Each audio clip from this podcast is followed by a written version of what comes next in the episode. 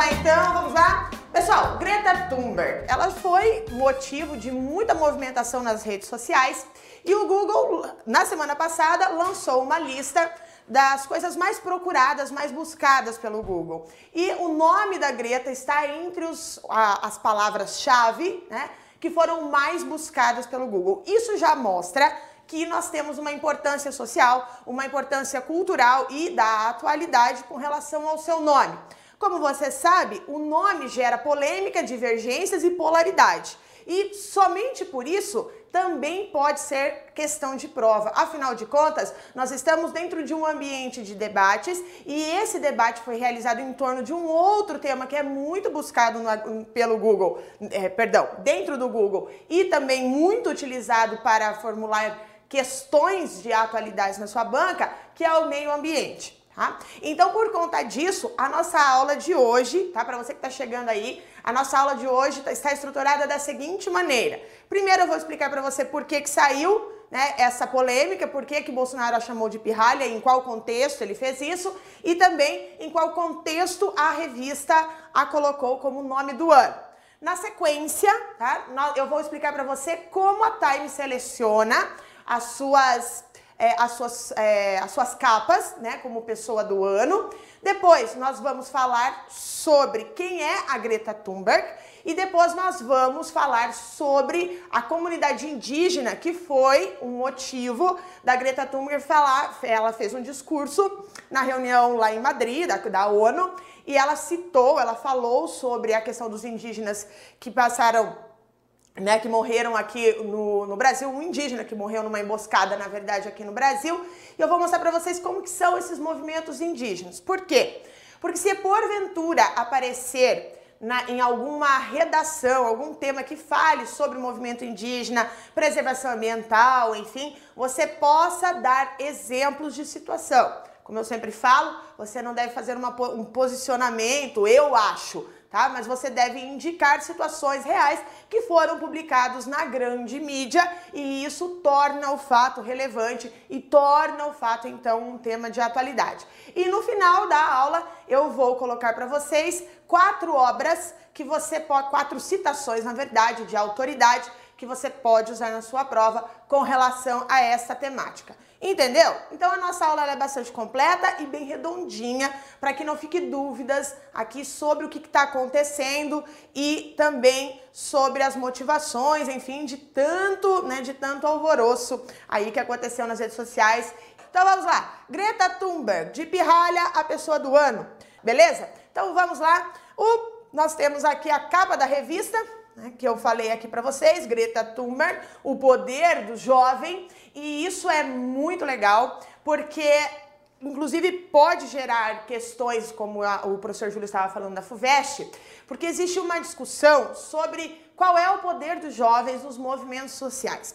No mundo, e assim, recentemente eu até falei com vocês sobre a movimentação lá em Hong Kong, que foram os jovens que participaram Aqui no Brasil também nós temos uma, uh, um grande exemplo do, fora, do impeachment do Lula, né? Do Lula não, perdão. Do impeachment do Collor, que é, os jovens foram às ruas pedir o impeachment. A mesma coisa com situações agora mais recentes, como o caso da Dilma e do Lula, de protestos que foram feitos contra e a favor dessas personagens, nós temos uma presença dos jovens muito marcante. E a revista Time, ela colocou uma figura de uma jovem ativista que foi, como eu já falei, um dos principais nomes buscados no Google, colocou como a sua capa é, para fazer uma referência, então, a esse momento em que nós vivemos, a, a, a própria personalidade dela e principalmente sobre o poder dos jovens, as manifestações dos jovens. Então, se porventura né, aparecer aí uma questão de banca falando sobre a característica dos movimentos dos últimos anos, você pode, você deve fazer uma referência a essa questão. Se a gente for pensar, por exemplo, a Primavera Árabe, né, nós tivemos aí a movimentação de jovens né? Os jovens que estão aí levantando a bandeira da transformação. Né? Então, por isso, é, eles colocam, a colocam como o poder do jovem aqui em sua capa. Mas é, como, eu, como foi colocado aqui no título, inclusive para chamar a atenção de vocês, claro, a gente não faz nada sem ser por nada, né? Eu coloquei justamente para chamar a atenção. Peraí, então nós temos duas polarizações, nós temos dois pontos a ser trabalhados aqui? Sim. Tá? Nós temos um contexto, na verdade, para ser trabalhado aqui, porque o Bolsonaro chamou a ativista Greta Thunberg de pirralha e ela respondeu. Então ele falou é, cedo, né, no dia 10 de dezembro, né, pergunto, quando os jornalistas perguntaram se ele estava preocupado com a morte dos indígenas de etnia Guajajara, que aconteceu no dia 7 de dezembro. Né?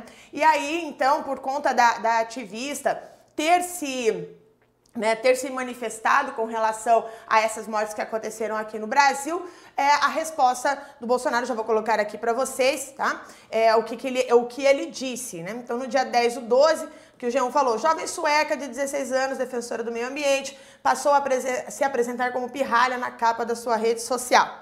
Né? Então, nós temos aqui, né? O que, que o Bolsonaro disse? Como é? Índio? Qual é o nome daquela menina lá? Não, lá de fora, lá. Aquela Tabata, não. Como é? Greta. A Greta já falou que os índios morreram porque estão defendendo a Amazônia. É impressionante a imprensa dar espaço para uma pirralha dessa aí. Uma pirralha. Né? Então, essa foi a frase do Bolsonaro que levou, então, a, a Greta a falar, a trocar o seu nome na sua rede social. Na verdade, aquela descrição que a gente coloca na rede social, ela colocou Greta Thunberg, pirralha. Né? E ele colocou, o, o Bolsonaro continuou dizendo: olha, preocupa qualquer morte. Né? Preocupa, qualquer morte preocupa. Queremos cumprir a lei. Nós somos contra o desmatamento ilegal, somos contra a queimada ilegal, tudo o que for contra a lei, nós somos contra, tá? Então essa foi a frase do presidente e a, a, o final de semana né, passado gerou então é, muitas é, muita conversa durante toda a semana, muita conversa e a própria Greta ela, o que, foi que ela disse? Ela publicou na internet, falou na internet, em discursos, que os assassinatos, que os indígenas, né, eles foram assassinados por tentar proteger a floresta do desmatamento ilegal. Então esse foi o contexto. Ela falou que os, olha, os indígenas lá no Brasil estão morrendo porque eles tentaram, eles estão buscando, estão lutando contra o desmatamento ilegal na Amazônia. E ela falou assim que era vergonhoso isso acontecer e as pessoas ficarem caladas diante dessa situação. Né? E ela falou tudo isso durante a COP no dia 9, a COP25, que aconteceu agora, no dia 9 de dezembro, tá? Então, esse, esse é o contexto em que foi dita essa frase. E aí, então, por conta disso, aqui no Brasil, o nosso ministro da Justiça, o Sérgio Moro, né, é, autorizou o uso da Força Nacional de Segurança em apoio à FUNAI, tá aqui a portaria 890 de 9 de dezembro de 2019, que dispõe sobre o emprego da Força Nacional de Segurança Pública em apoio à Fundação Nacional do Índio, FUNAI, na terra indígena Canabrava Guajajara, no estado do Maranhão. Né? Então, isso aqui foi colocado, os homens da Força Nacional é, chegaram no dia 11 e vão ficar e ficarão, pelo decreto, nesta região por 90 dias, tá? Então nós temos aqui por 90 dias a contar do dia 10 de dezembro de, 19, de 2019 a 8 de março de 2020, tá? Então essa foi a medida dada pelo nosso ministro da Justiça. Então depois disso, né, como aqui também publicou o, o Globo, depois de ser ofendida por Bolsonaro, Greta muda perfil nas redes sociais para pirralha presidente se referiu à ativista sueca após ser questionado sobre a morte dos indígenas no Maranhão. Então, a Greta Thunberg, assim como várias outras personalidades, como inclusive o presidente, presidente, várias outras personalidades e governos, utilizam as redes sociais para, para se manifestar, para chamar a atenção do seu público. Então a Greta Thunberg fez a mesma coisa ao mudar então o seu perfil, ela estava chamando é, a atenção para o seu discurso e acaba, é, acabou validando muita, é, de certa forma aí o discurso do Bolsonaro acabou sendo, não validando, acabou ser é, espalhado, né, pelo mundo, né? Então foi uma algumas pessoas falaram: ah, isso foi uma resposta bem humorada dela com a frase do presidente do Brasil, né? Então é assim que ela se descreve na rede social. E aqui, isso tudo aconteceu um dia depois, né, do presidente Jair Bolsonaro chamá-la de pirralha. Então é por isso o nosso título, de pirralha a pessoa do ano, porque num dia foi dito pirralha e no dia seguinte ela foi parar na capa da Times, tá? E ela, como você sabe, é alvo de ataques constantes, né? Ela ganhou uma projeção internacional, principalmente agora durante o ano de 2019, por conta da sua, da, do seu discurso em defesa do meio ambiente. E ela solicita mudanças drásticas do, do perfil, do comando do, do, dos nossos governos e das atitudes com relação ao meio ambiente, tanto dos governos quanto de empresas. Então, sempre quando a Greta Thunberg se manifesta, ela está falando de uh, solicitando algo mais incisivo, algo mais resolutivo, tanto por meio dos governos quanto por meio das empresas para conter os efeitos do aquecimento global. Então aqui nós olhamos também uma aqui a CNN Business, né, que também coloca, chama a atenção que a Greta Thunberg se tornou personalidade do ano. Né, dentro de um contexto da crise do clima, né, a questão das questões climáticas, ela que é ativista. E foi questionado né, logo quando saiu a capa, foi questionado ao editor da Time o porquê que eles escolheram a Greta Thunberg. Saiba que tanto o Bolsonaro tá, já esteve na lista das pessoas que eram para aparecer na revista Time como capa, o, o, o Trump também estava na lista, e aí eles questionaram por que, que vocês elegeram a Greta e não elegeram o Bolsonaro, ou o Trump, ou qualquer outro governo. E aí esse editor, né, o Edward Felstal, disse: a maior voz no maior problema global, né? Ele, ele que justificou né, a escolha, afirmando que a Jovem se tornou a maior voz no maior problema global e o rosto de uma mudança geracional que ecoa desde as universidades em Hong Kong até os corredores do Congresso Nacional. Lembra que eu falei para você que aquelas questões, é, questões relacionadas ao movimento, aos movimentos sociais e a participação dos jovens nesses movimentos sociais pode virar uma questão de prova. Inclusive, isso aqui pode ser baseado nessa própria frase do editor-chefe da Time. É uma mudança geracional. A geração, essa geração mais nova, né, tem uma preocupação maior com relação ao meio ambiente do que as gerações anteriores. Se você nunca estudou sobre sustentabilidade e sobre os principais encontros climáticos, e encontros de meio ambiente que aconteceram no mundo, como a Conferência de Estocolmo em 72, como em 1987, quando foi a, apresentado o relatório Brundtland e o seu conceito de desenvolvimento sustentável, também o Rio 92, enfim, essas conferências, elas são importantes, constantemente apresentadas em provas, mas aqui o editor-chefe da Time fala, olha, nós estamos diante de uma mudança de geração, uma mudança de concepções com o nosso mundo, a forma de viver o mundo, e os grandes responsáveis aí são os nossos jovens, tá? São os nossos jovens. Então, por isso, Greta na capa. Mas o que é efetivamente esse título? Né? O que, que é o título é, de pessoa do ano da Time?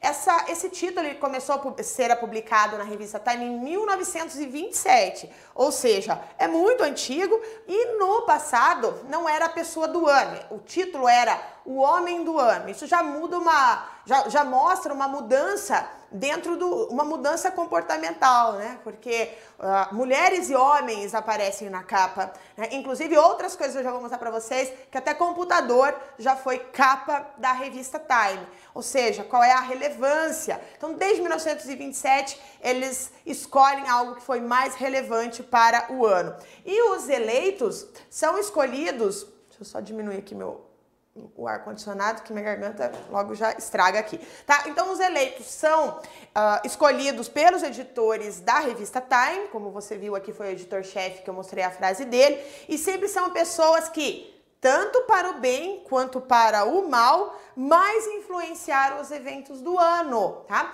Então, a capa da revista Time não significa que a pessoa foi boa, tá? Nem que a pessoa foi ruim. Eles escolhem pessoas que foram símbolo de um ano, que influenciaram eventos do ano. Então, por exemplo, quem justificou aí no chat, ah, mas o Hitler também foi capa, inclusive vou mostrar aqui. Sim, porque não é o bem ou o mal, né? Não é o Dalai Lama que vai na capa apenas, mas todo mundo que influenciou os caminhos do ano corrente, né, que eles fizeram a capa, né? Então, como eu falei, figuras como, por exemplo, é, Martin Luther King Jr., uh, Papa João Paulo II e o Adolf Hitler e o Joseph Stalin já estiveram na capa. Ou seja, você tem o Papa João Paulo na capa e você tem o Hitler na capa. Isso só para te mostrar que o objetivo dessa capa não é dizer se é bom ou se é mal, tá? Então nós temos aqui algumas das capas, né, de alguns poderosos, né, como por exemplo a chanceler Angela Merkel,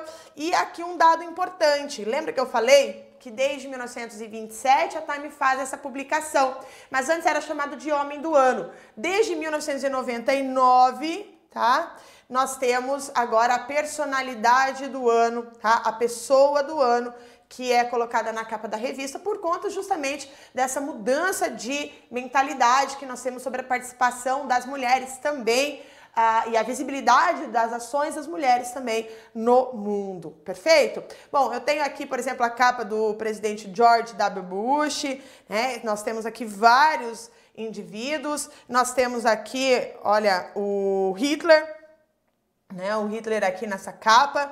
Nós temos também aqui se você quer saber um pouquinho mais, eu achei muito legal, só que a gente não tem tempo para falar sobre todas elas. Mas se você quer saber sobre personalidades controversas que foram parar na, na capa da revista Time, eu sugiro que você busque na internet, está tá aberto, está gratuito, Aventuras na História, da revista Aventuras na História, cinco figuras históricas controversas que foram eleitas personalidade do ano pela revista Time. Então, os critérios que o veículo utiliza para nomear essas personalidades levantaram debates inúmeras vezes. Né? Então, aqui, veja que o nome da Greta Thunberg como personalidade de 2019, não é a primeira vez que gera polêmica, já gerou polêmica em outros anos também, tá? Então, por exemplo, aqui, né, com a capa que você vê aqui, a capa do Führer, né?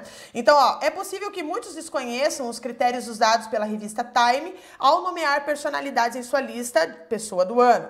Mas o principal critério é o impacto que o indivíduo teve nas notícias do ano, sem especificar se tal impacto foi positivo ou negativo. Então acho que agora já ficou claro para você que não tem nada a ver com questões de ser bom ou ser ruim. Né? Nós também temos, além de indivíduos específicos, né, grupos já foram é, eleitos pela revista como cientistas americanos em 1960, que foram colocados os pacifistas, em 1993, representados por Nelson Mandela. Também tivemos ali Yasser Arafat como capa da revista, e em 1982, olha que legal, gente.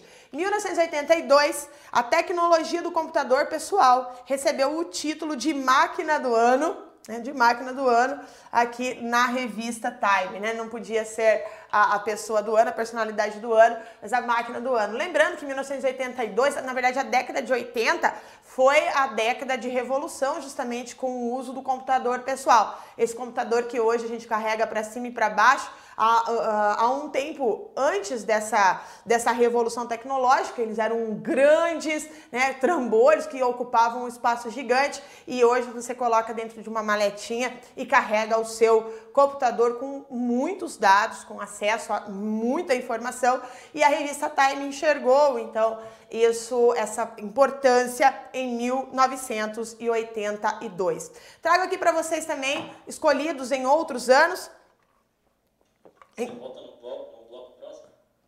Oi? Nós colocamos aqui em 2018 jornalistas mortos e presos. Em 2017, movimento de mulheres que denunciou o assédio sexual. Em 2016, Donald Trump eleito naquele ano presidente dos Estados Unidos. Em 2015, a Angela Merkel, chanceler da Alemanha. Em 2014, equipes de saúde que combatem o ebola. Em 2013, Papa Francisco. Em 2012, o Barack Obama, reeleito presidente dos Estados Unidos. Em 2011, manifestantes dos protestos que ocorreram naquele ano, como a Primavera Árabe. Em 2010, o Mark Zuckerberg, fundador do Facebook. Aqui só para você, então, fazer um visum, né, dar uma, é, ali uma retrospectiva de quem já foi capa da revista para você entender que, olha, a gente está falando é, de pessoas que foram importantes naquele ano. Mas já que nós estamos aqui para falar dela, vamos apresentá-la. Greta Thunberg, quem é você na, na fila do pão, né? Greta Tintin Eleonara Herman Thunberg, que nasceu em Estocolmo, na Suécia, em 2003, portanto, uma jovem, né? E em entrevistas ela conta que teve seu primeiro contato com a, o tema mudanças climáticas em 2011, quando ela tinha oito anos de idade, né? Então, o ativismo de Greta começou dentro de casa. A, a Greta fez os seus pais se tornarem veganos e adeptos da reciclagem.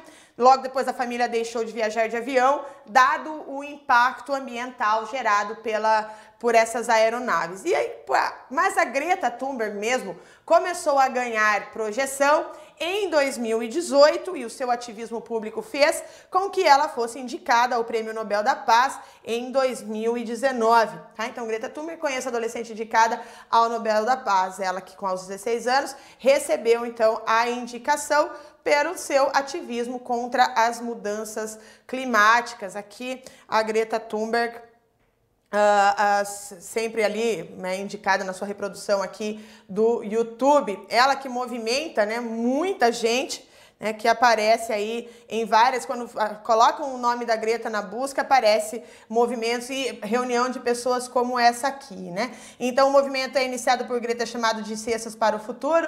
É, ela fez uma coisa que eu como professora ia ficar brava com ela, né? Que ela matava as aulas na sexta-feira para se posicionar diante do parlamento sueco para falar, olha, vocês não vão fazer nada, é sério, vocês não vão fazer nada. O fato é que o que ela começou a fazer ali sozinha acabou chamando muita gente e esse movimento da Greta Thunberg virou um movimento mundial. Não foi só ela, nem só os suecos que passaram a ter essa rotina de manifestação nas sextas-feiras para que fosse chamada a atenção dos políticos, né? E aqui uh, nós temos aqui a, a indicação da Greta Thunberg quando ela foi colocada para receber o Prêmio Nobel da Paz, a justificativa do, do porquê que ela receberia esse título foi esse aqui, ó. A mudança climática é talvez o mais importante fator para a guerra, conflitos e refugiados, e especialmente para o futuro. Então aqui disse o Fred André, e é esse nome que eu não vou pronunciar, não vou nem me arriscar, né? Membro do parlamento norueguês e responsável pela indicação, né? Então aqui nós temos o porquê. Olha, ela foi nós temos hoje um dos grandes problemas, e a ONU já coloca isso, que um dos grandes problemas de guerra e paz que nós temos para o futuro é a questão das mudanças climáticas, dos refugiados. Inclusive, a ONU se preocupa mais, né, pelo menos é, em as suas páginas, ela coloca que ela se preocupa mais com os refugiados climáticos do que de outros aspectos, porque os refugiados climáticos é a, o nosso próximo desafio. As questões políticas, étnicas, raciais é, são os desafios históricos, mas o futuro são os, os refugiados climáticos, né, por conta das ondas de fome, é, as mudanças climáticas que vão mudar a questão do plantio e que vai então fazer com que as pessoas se desloquem, principalmente dentro dos países, né, são os, os, os deslocamentos internos, como a ONU chama, e inclusive você tem que ficar atento a esse tema, porque isso sim também é uma questão de prova bem tranquila de aparecer, tá? Bom, então a Greta Thunberg em três momentos para deixar mais é, mais é, tranquilo aqui para você como foi esse crescimento. Então, como eu falei, o ativismo da Greta começou em agosto de 2018 quando a jovem decidiu boicotar suas aulas numa sexta-feira e fazer um protesto solitário dentro, em frente ao parlamento de Estocolmo, segurando um cartaz com a frase greve estudantil uh, pelo clima. Né? E a princípio a Greta pretendia deixar de frequentar a escola em protesto, mas limitou suas ações às sextas-feiras. Mais jovens se inspiraram na sua ação e começaram a fazer o mesmo num movimento que eu coloquei aqui para você, a hashtag Fridays for Future, né, que tem em seu nome uma alusão ao dia da semana em que esses protestos acontecem. E ao lado de outros jovens, né, Greta faz duras críticas ao que considera a falta de ação das gerações anteriores, né, diante de uma ameaça antiga sobre a mudança climática e diz que é preciso é, pensar no modelo econômico é, não poluente, livre do uso de combustíveis fósseis, por exemplo, como petróleo, carvão, gás mineral, enfim, né? Então, é, intitula, ela também se intitula como feminista, que ela relaciona as ações pelo clima no movimento da, dos direitos das mulheres. Segundo as palavras de Greta Thunberg, é, a, as, os homens acabam emitindo mais poluentes né, para o aquecimento global do que as mulheres e, portanto, as mulheres, e contudo, as mulheres terão que enfrentar os desafios dessas mudanças climáticas, tais como eles, mesmo poluindo menos, tá? Então é isso que a Greta Thunberg diz, né? E ela tem aqui o, o dentro da sua página, né, Fridays for Future, ela colocou aqui uma indignação, né, que ela não pôde várias pessoas que foram com ela até Madrid, lá na Espanha, quando ela estava discursando, não puderam entrar, está vendo aqui as seguranças, né? E jovens que não puderam entrar enquanto Greta Thunberg discursava na conferência da ONU sobre o clima, na COP25, agora no dia 11, né? No dia 11 de dezembro de 2019. E a, a, ela sempre muito bastante ousada, né? E aqui eu coloquei até o, a tradução para vocês da página, aqui, né, dessa página da internet dela, que ela diz assim, olha, é, na quarta-feira, 11 de dezembro, mais de 300 ativistas climáticos, incluindo muitos jovens grevistas de todo o mundo, foram expulsos da COP25 em Madrid depois de protestar pelos direitos das mulheres dos povos indígenas e pedir ações ambiciosas dos países ricos. As vozes de milhões de pessoas são silenciadas na Conferência sobre Mudanças Climáticas em Madrid. Enquanto a sociedade civil foi expulsa da COP25, os lobistas dos combustíveis fósseis permaneceram dentro. Isso não pode ser tolerado foi o que estava na capa né, da capa da sua página Fridays for Future. Bom, é, aqui a Greta Thunberg também discursando, né, ela sempre sempre parece, ela sempre aparece discursando sobre os movimentos, sobre a questão a climática. Né? Então aqui nós temos uma, uma página no YouTube em inglês, mas se você domina,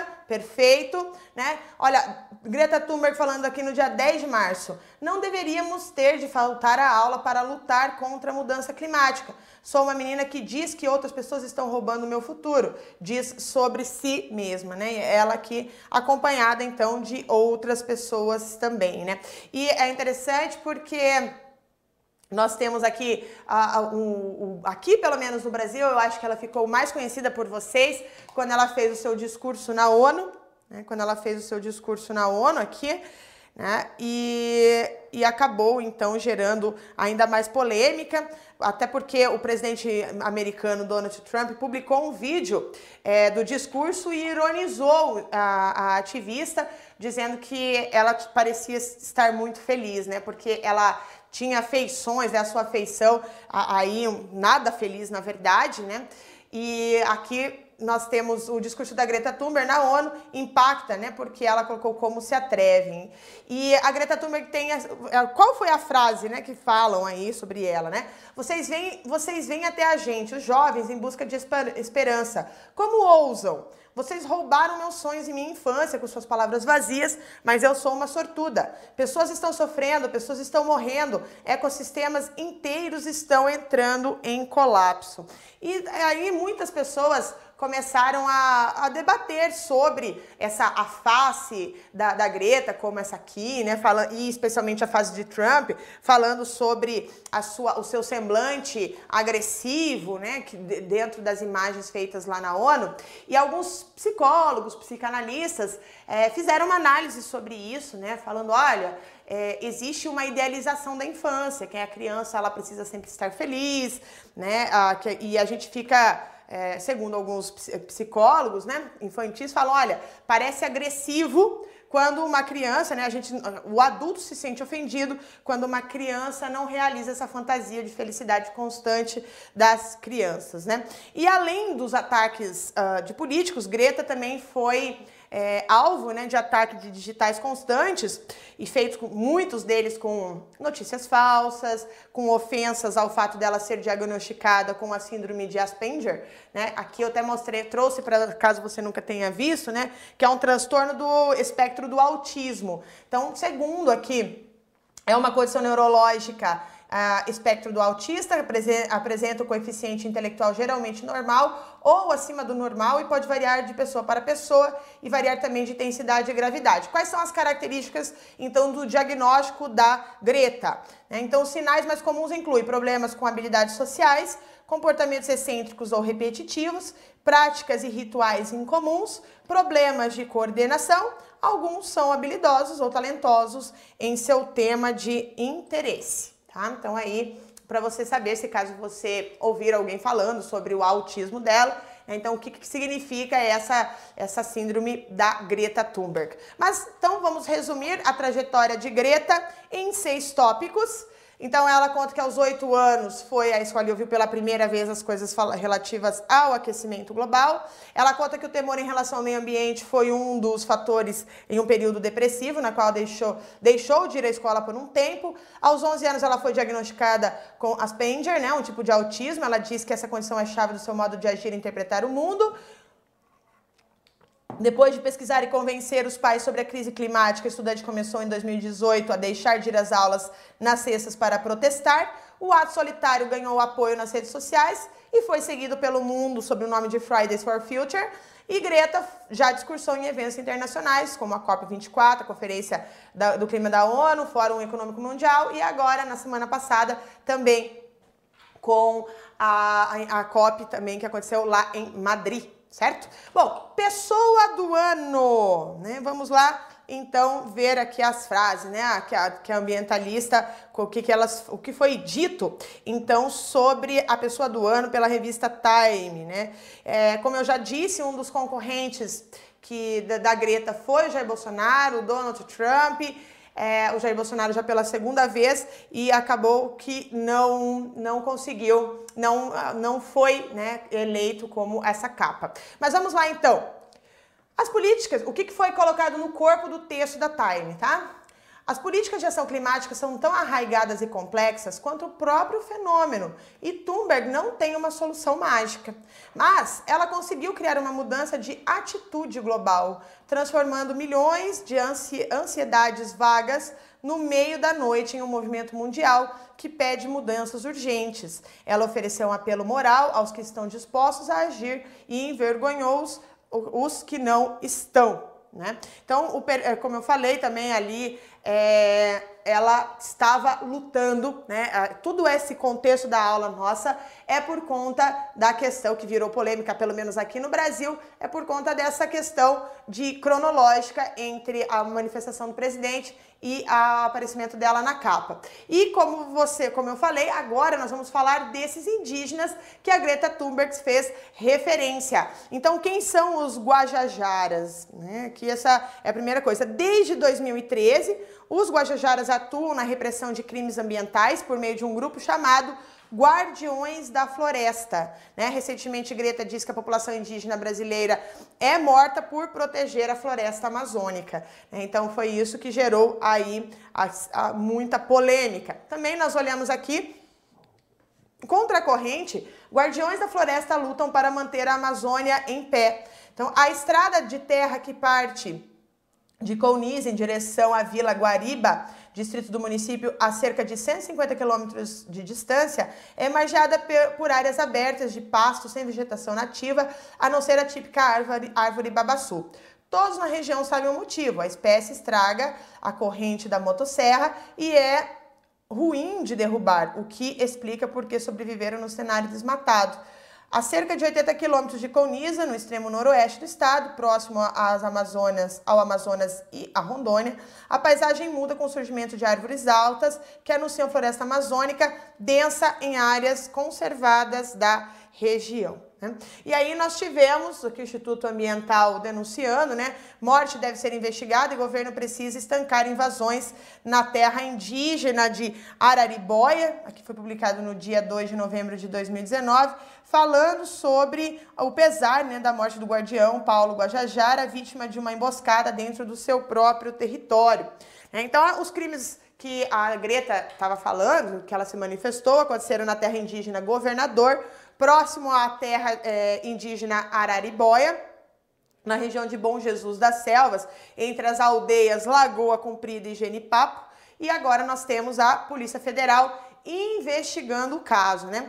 E dentro da, dentro da, da, da floresta amazônica existe um grupo organizado do, de vigilantes indígenas que se arrisca uh, para proteger o que ainda resta desse território de etnias Guajajara Capur, Ajaguajá, no Maranhão, que são estes que eu acabei de falar, os guardiões da floresta. Então, se porventura aparecer na sua prova alguma coisa sobre falando sobre os guardiões da, floresta, é um dos movimentos indígenas que luta para proteger a manutenção da floresta. Inclusive, se você se prepara para fazer uma prova que contém a geografia, isso é um tema discutido dentro da geografia, dentro dos livros didáticos, inclusive, que fala que é, uma das formas de manter a floresta em pé, de manter as reservas nacionais, é, as nossas florestas, enfim, é fazer, né, é, é sistematizar ali as terras indígenas, a demarcação das terras indígenas.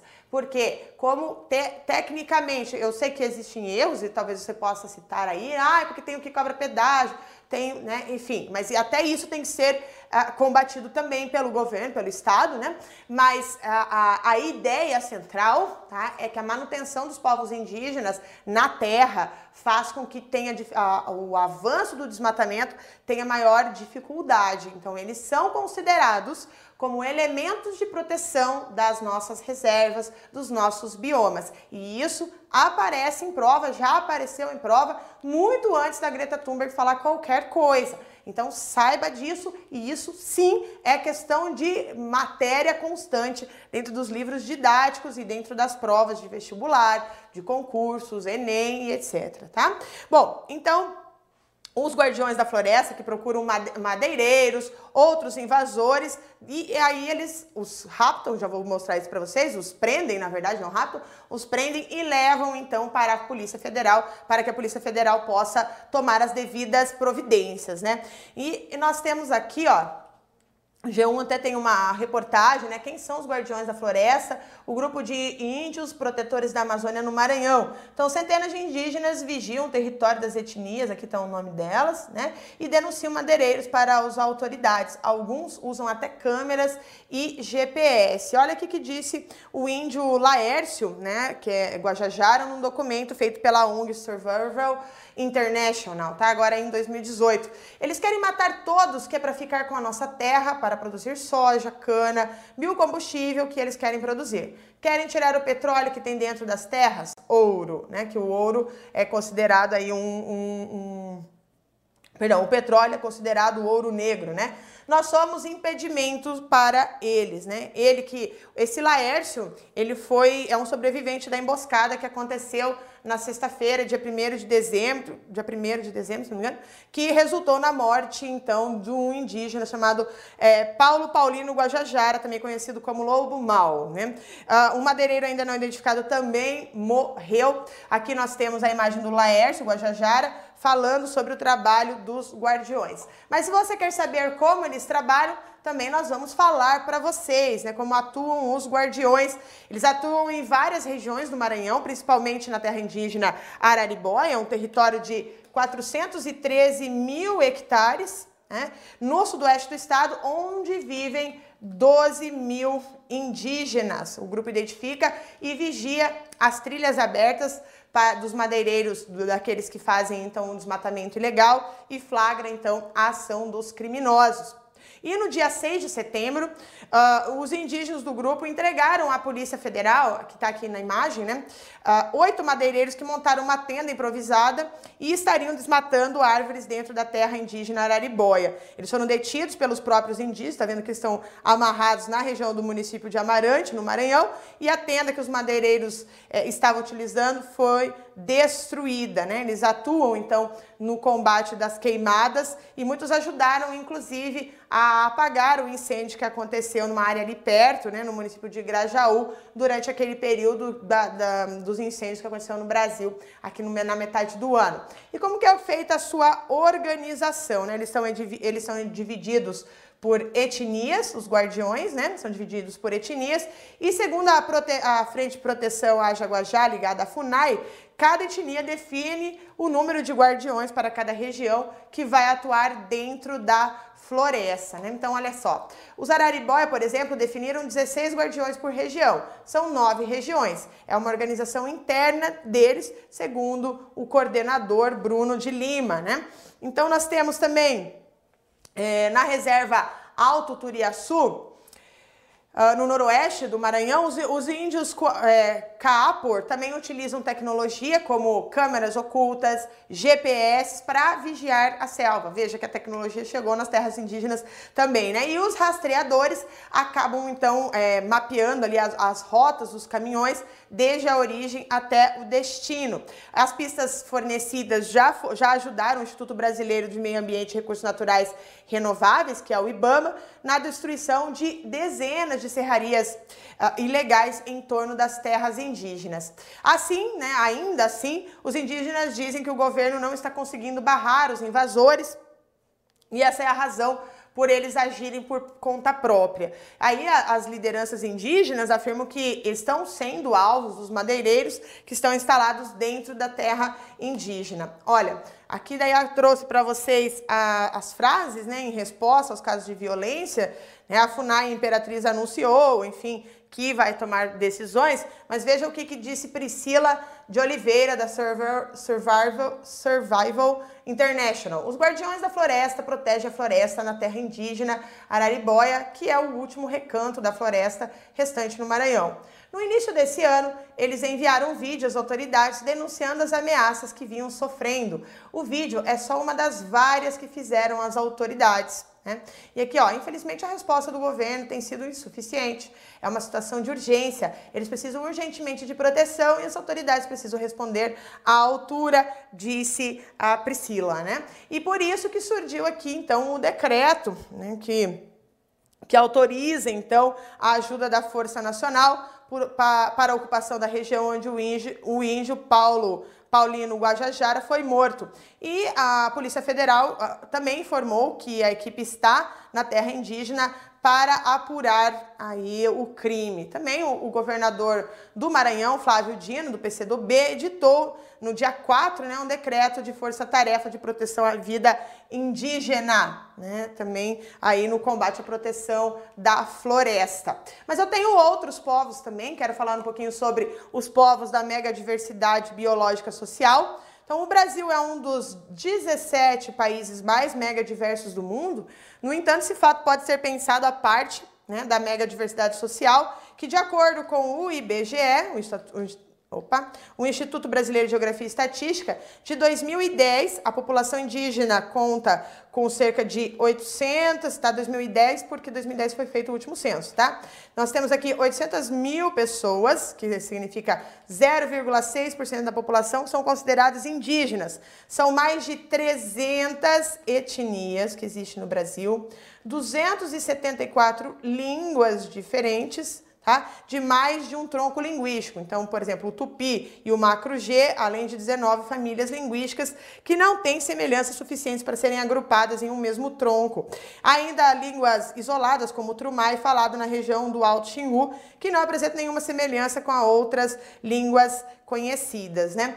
Nós temos aqui a diversidade biológica também está associada aos modos da vida indígena, né, de ocupar o território, de se relacionar, é, com ele, né? Então, na visão, a natureza não é um mero, mero recurso a ser explorado como um fim exclusivo do desenvolvimento humano, mas é composto por uma multidão de seres que integram o mundo social, enquanto as entidades providas de dignidade que devem ser respeitadas. Então, isso que eu estava falando para vocês, né? Que os indígenas é, eles são considerados protetores, eles inclusive co compreendem então uma, multi uma multidão na proteção do, da biodiversidade que existe aqui. Então, como nós temos uma diversidade dos povos indígenas e eles têm um grande conhecimento sobre a floresta, sobre as questões medicinais, né, e a própria relação da, do, do indígena com a floresta é muito diferente da que nós temos. E aí eles falam: olha, essa cultura precisa ser preservada,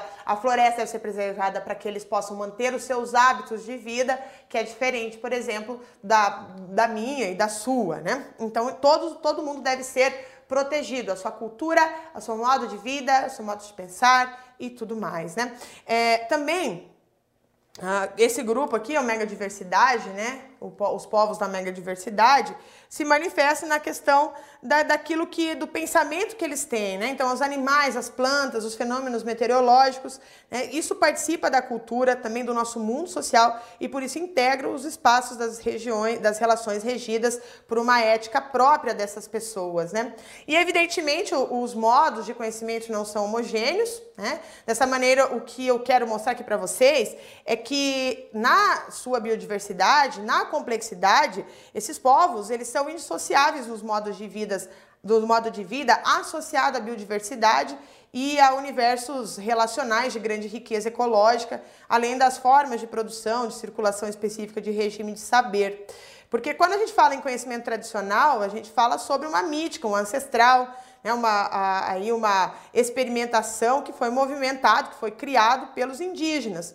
E esses pensamentos, guiados pela curiosidade e orientados com sofisticação, não estão aquém do rigor da profundidade da ciência, como falou aqui o, o Claude Lévi-Strauss, né, em seu famoso livro, O Pensamento Selvagem, publicado em 1962. Segundo o antropólogo, essa é a ciência do concreto, que é fundamentada numa cuidada e uma cuidadosa né, experimentação que dirige sua atenção e toma como meio de formulação suas categorias de cultura, como cheiro, como a prática medicinal, como a relação feita do povo indígena com a floresta, como eu falei, ou seja, a percepção da sua realidade, opa, a percepção, opa, Opa, que eu não estou conseguindo voltar à tela. A percepção da realidade desses povos é diferente da gente que tem outros costumes de vida, né? Então, por isso, vocês podem salientar quando fizerem, se, se aparecer alguma questão discursiva sobre o tema, né? Ou aparecer alguma redação, você pode fazer a relação, deve, né? Sobre os povos indígenas e a biodiversidade, porque isso é uma articulação né, dos sistemas de conhecimento e a sua, a sua prática que propiciam, inclusive, a proteção, as suas práticas propiciam a proteção da floresta, né? Então, na contramão desse discurso homogeneizador das monoculturas, né, que, que é deixar todo mundo igual, né? Tipo, todo mundo igual, a cultura de massas, enfim, a indústria cultural, é o que interessa não se limita é, é simplesmente no que é produtivo. Né? O modo de vida indígena não tem a mentalidade da produção, né? Posto que o melhoramento e eficácia não são os valores é, uh, centrais das suas ações, né? É, é, são, é, são diferentes. Então, a, a paisagem amazônica, por exemplo, ela resulta de milênios de intervenção humana, o que significa que diversas plantas importantes que são úteis para nós, por exemplo, que a gente consome, que são as castanhas, o pequi, o açaí, a mandioca, né? É, e a presença das chamadas terras pretas, que são solos muito férteis, decorrem de uma ação antropogênica, ou seja, de técnicas de manejo humano. Né, as pessoas, os seres humanos que interagiram com, com essa biodiversidade. Né? E esses indícios surgem de uma antiga é, e é, contínua ocupação desses territórios ou seja, uma ocupação sustentável dentro daquele conceito do desenvolvimento sustentável. Evidentemente que não é qualquer humanidade que consegue é, manter aí o modo de vida capaz de produzir esse efeito de, de manutenção da biodiversidade no mundo. Não é qualquer comunidade que faz isso. Né? Agora, nunca foi. É, é importante entender que essa essa, esse discurso da manutenção da biodiversidade, ele é um discurso acadêmico, não é um discurso de ONGs, tá? Não é um discurso de ONGs. As ONGs também se utilizam desse conhecimento é, é, apreendido dentro da academia, mas isso é, é cobrado e é considerado uma verdade tá? entre o, aqueles que estudam meio ambiente aqueles que estudam a geografia, enfim. Né? Então, esse é um papel de reconhecimento crescente da, da, da, atividade dos povos indígenas com relação à manutenção da vida é, e, dos, do, e, do, e do bio, da, dessa natureza biodiversa que temos. Né? Então, olha só, evidentemente os impactos não serão apenas ambientais ou exclusivos a uma porção do mundo. a vida está, se deterior... está sendo deteriorada em uma velocidade de centena de vezes maior que a natural, ou seja, a gente precisa pensar em meios né, que é, vão reduzir essa aceleração aí de essa velocidade da, das questões ambientais. Né? Cerca, olha só, cerca de 45% da população indígena brasileira que vive em terras indígenas está fora da Amazônia Legal, só para você entender. Ó. Áreas nas quais vive uma situação histórica de confinamento e luta constante é, de território. De um total de 297 terras indígenas fora da Amazônia, 143 ainda não têm seu processo de reconhecimento finalizado e essas, essas terras representam, gente, presta atenção nisso aqui, ó, menos de 2% da área total de terras indígenas no país, embora abriguem 45% da população. Ou seja, tem muita terra ainda para ser demarcada, regulamentada pela, pelo governo federal, perfeito?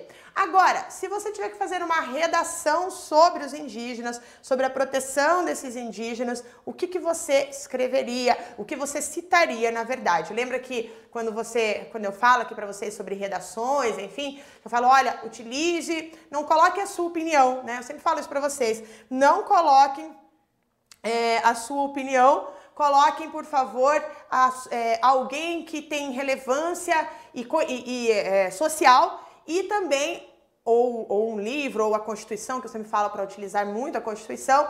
Então, se você não sabe onde que está na Constituição a questão dos direitos indígenas, eu vou te apresentar agora, que são as citações, então, do artigo 231, olha lá, são reconhecidos os índios, sua organização social, seus costumes, línguas, crenças e tradições e os direitos originários sobre as terras que tradicionalmente ocupam, competindo a quem? A União demarcá-las, proteger e fazer respeitar todos os seus bens, seus bens, tá? Então a, a, a União precisa proteger tudo isso aqui, ó, sua organização social, costumes, língua, crenças e tradições. Né?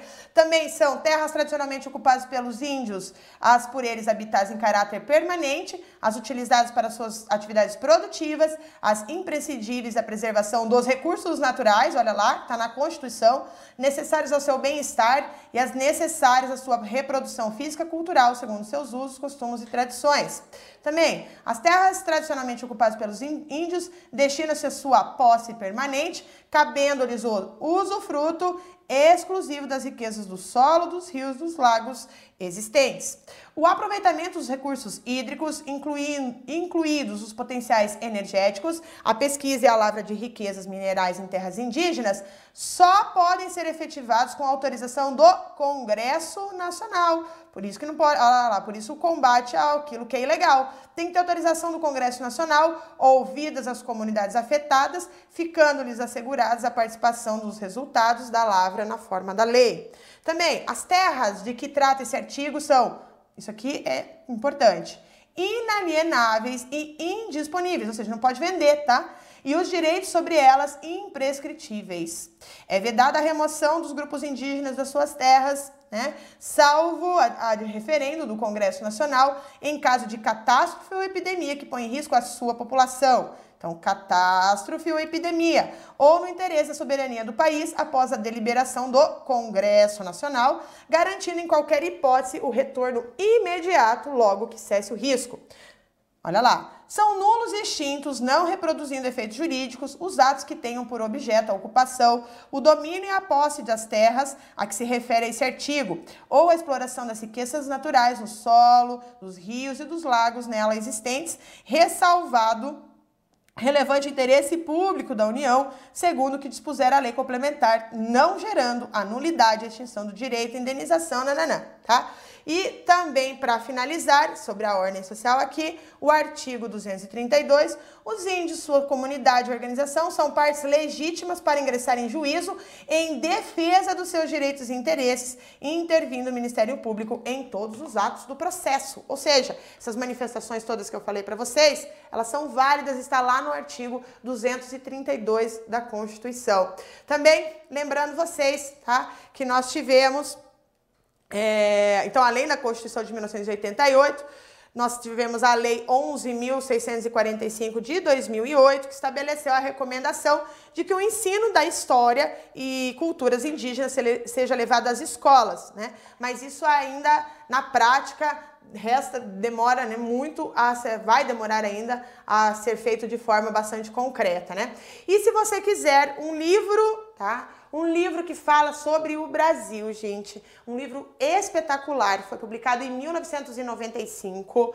É o livro O Povo Brasileiro, a Formação e o Sentido do Brasil, do antropólogo Darcy Ribeiro, tá? O Darcy Ribeiro, é, ele fala que o Brasil é um dos países mais miscigenados do mundo. E isso é a combinação, então, da miscigenação do índio, do negro e do branco. Né? E ali, então, ele, ele fez esse ensaio histórico espetacular, gente, tá? Espetacular uh, sobre o Brasil, sobre a nossa formação. E ele, na verdade, ele quis responder a uma pergunta de por que, que o Brasil não deu certo. Se você já fez essa pergunta, eu sugiro que você leia esse livro, tá? Porque é muito interessante, porque ele se debruçou efetivamente a estudar. É, a, a, a, formação do povo brasileiro, né? Ele que utiliza outros, outros antropólogos, outros historiadores também para fazer essa análise, mas que é, ficou bastante densa. Né? E ele fala que o que define um povo não é a sua marcação territorial, mas sim um conjunto de características de um grupo identitário que, se, que distingue um povo do outro. Né? Então, por exemplo, os curdos, né? O curdo é a maior população sem Estado do mundo. Mas eles são uma nação, porque eles se identificam, independente de existir um território delimitado. Né? Então ele fala: olha, nós temos três matrizes étnicas que são as formadoras da identidade do brasileiro.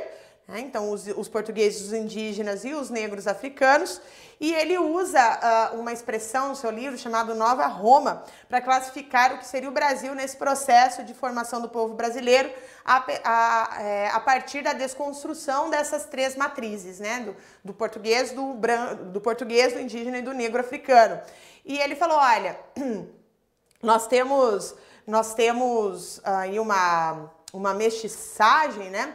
Que uma delas seria o cunhadismo, que ele chama, que é uma antiga prática indígena para incorporar estranhos à sua comunidade, né? Então consistia em lhes dar uma moça índia como mulher. Então assim se estabeleciam uns laços, né, que entre os grupos. Então ele fala sobre a violência. Por exemplo, a, a Índia, que foi entregue aos portugueses, né? Ah, como pela, pela comunidade indígena mesmo, pela própria comunidade, para manter uma relação amistosa com o branco que chegava à terra. Então ela foi segundo aqui o Darcy Ribeiro, né, essa foi uma ação violenta contra a mulher indígena, tanto pela tribo da qual ela pertencia, quanto pelo estupro que foi realizado aí é, nela, né, pelos portugueses, pelos brancos, e que dessa relação violenta surge então o mulato no Brasil, né, perdão, o mameluco no Brasil, né, que é então esse filho do indígena com o branco, que não é reconhecido, não se vê como parte integrante do grupo indígena e também não é reconhecido socialmente, também não tem os mesmos costumes que o seu pai branco. E é a partir destes filhos que, de não reconhecimento, que não se reconhece em grupo algum, que surge então a personalidade do brasileiro. A mesma coisa acontece com o negro também, o mestiço negro, e também com a, o branco, o português, nascido aqui no Brasil, que também não é nem europeu e que também não é brasileiro, e, e, e que é brasileiro, mas não se reconhece como tal, e essa é a dificuldade de encaixe social que o brasileiro possui, tá? Por conta da sua miscigenação. Bom, pessoal, é isso, tá? Espero que a aula tenha sido proveitosa para vocês. Sei que gera muito, muito debate, né? Eu sei que gera muito debate, mas é isso que faz, inclusive, a, a ambientes democráticos, ambientes com educação. Um debate com educação não existe, não há nenhum problema. Tanto é que eu convido a todos vocês para comentar né, aí o nosso vídeo, falar aí, olha, é, esse aspecto tem que ser visto assim, esse assado, né? Aí tudo baseado, obviamente, não em achismos, mas em questões de conceitos, enfim, tudo isso é válido para enriquecer o nosso discurso, para inclusive que vocês possam ter uma participação efetiva, porque nossa aula é online, é, você não está aqui na minha frente para a gente poder bater um papo efetivamente, mas eu sempre procuro responder as mensagens que vocês mandam uh, depois no, na, nos, nos, comentários do vídeo do YouTube. É um prazer sempre ter aí a, a, a a devolutiva de vocês. Bom, então é isso, gente. Eu espero os comentários de vocês, tá? Todos com educação, por favor. Dê like nessa aula, compartilhe com seus amigos, tá? E se possível, tá? Faça uma redação sobre o tema. Um grande beijo e até mais.